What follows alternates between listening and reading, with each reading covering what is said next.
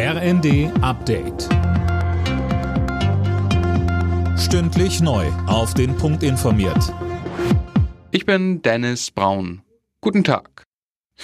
Trotz des Ukraine-Kriegs und der wirtschaftlichen Folgen ruft Bundespräsident Steinmeier dazu auf, mit Zuversicht ins neue Jahr zu gehen. Die Ukraine behauptet sich mit großem Mut, Europa steht zusammen und unser Land wächst in der Herausforderung über sich hinaus, so Steinmeier in seiner Weihnachtsansprache.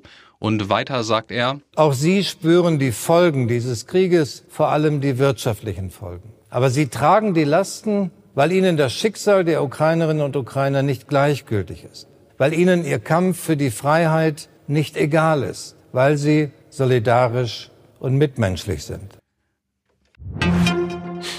Papst Franziskus hat heute Mittag den traditionellen Segen Urbi et Orbi, übersetzt der Stadt und dem Erdkreis, ausgesprochen und sich in diesem Zuge auch nochmal zum Krieg in der Ukraine geäußert. Mehr von Philipp Nützig.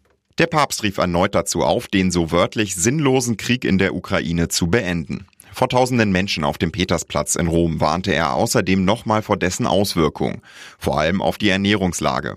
Jeder Krieg verursacht Hunger und missbraucht diesen als Waffe. Nahrung dürfe allerdings nur ein Mittel des Friedens sein, erklärte Franziskus.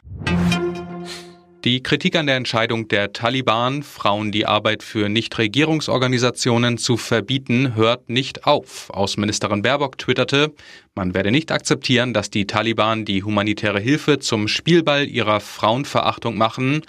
Drei NGOs haben zudem angekündigt, ihre Arbeit in Afghanistan einzustellen.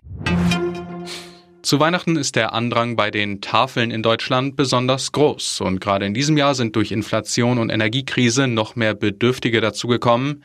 Bei gleichbleibender Spendenbereitschaft ein Problem für die Tafeln. Alle Nachrichten auf rnd.de